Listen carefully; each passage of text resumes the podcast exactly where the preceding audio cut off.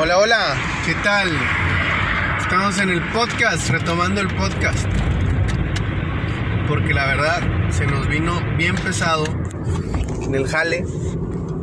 Y ay, quedó el podcast, el podcast. Bueno, la otra razón es que también nos dimos cuenta que el plan que tenemos es insuficiente de los datos. También por eso la sufrimos. Acaba de empezar el mes pasado de, de septiembre y en una semana y media ya no teníamos datos. Entonces hay que ver eso porque pareciera que cuando se va a hacer este podcast va a ser con mucha precaución y al volante. Quiero solamente decir un poco de los playoffs. La postemporada ya empezó. Estamos ahora con los cuatro. Los cuatro que quedan Boston, Astros y del otro lado Dodgers, Bravos. Está bastante interesante la serie de Boston. Ayer se empata. Hay una de esas, una de esas llamadas ahí, como se dice, polémicas, porque parecía strike, ameritaba strike, pasa en repetición y es strike. No se lo dan, no se lo conceden y de repente Astros mete siete carreras en un inning. Pues ya lo demás ya Boston no pudo hacer nada. Y justo decisiones polémicas, pues también hay una decisión polémica la, cuando Dodgers le gana a los gigantes y que fue un medio swing que se, y se lo dieron como strike a Scherzer. Pareciera que por ahora sí que por hueva que le dio al umpire lo marcó strike, no no debió haber terminado así. Sentimos también que no se le iba a volar, o sea, pero bueno, nos damos cuenta que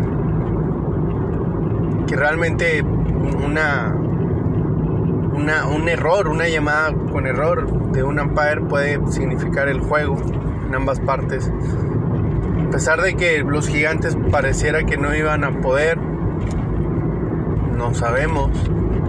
Y en este caso parecía que los Boston ya habían dominado y no fue así. Entonces las, las malas llamadas en el béisbol las tenemos y las vamos a tener y las seguiremos teniendo pero siento que que pues queda mucho trayecto para que pongan un ampaje robotizado o alguna manera tal vez el béisbol también está jugando con, el error humano y pues parte de no es parte también de hacer perrinches con el ampallita entonces la postemporada al día de hoy miércoles tenemos a Astros y Boston empatados. Y del otro lado tenemos a Dodgers con uno y Bravos con dos. Ahora bien, el favorito de chocolate beisbolero desde hace tiempo es Dodgers. Porque hemos visto muchos juegos de Dodgers, porque los vimos llegar a las series mundiales, porque conocemos el roster, porque hemos visto cómo han caído pero el año pasado pudimos ver cómo subían, cómo llegaban a la cima. Lo mejor era que teníamos a dos mexicanos. Ahora solamente tenemos a Julio. Sí, le ha ido súper bien. Pero creo que me da más gusto que tuviéramos a los dos. Bueno, no creo, es un hecho. Lo que pasa con Víctor González se lesiona, lo, eh, lo operan lo regresa, me acuerdo que vi una jugada donde se jugó el físico, sacó el auto en primera y aún así se vendió a la, una división menor de los Dodgers. Entonces, bueno, no sabemos si es por la recuperación, esperemos que Víctor regrese para la próxima temporada y mientras tanto apoyar todos a Julio. Bueno, por lo menos todos los que queramos apoyar a Julio, que hace dos juegos, pues está apoyando a Orquídea porque pues, es mexicano. Lo malo es que le tupieron bien feo, bien feo los Boston Red Sox.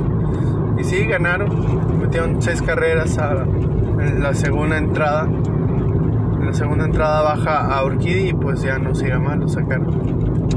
Entonces, bueno, complicada la situación con los Astros. Porque no tienen la culpa de estar en ese equipo.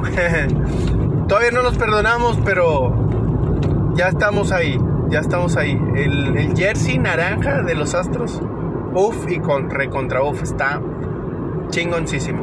Bueno, les deseo un excelente día, porque tal vez no lo escuchen hoy. Entonces, un excelente día, muchas bendiciones, un abrazo y vamos a aumentar el plan de datos para poder estar haciendo el podcast. Chao.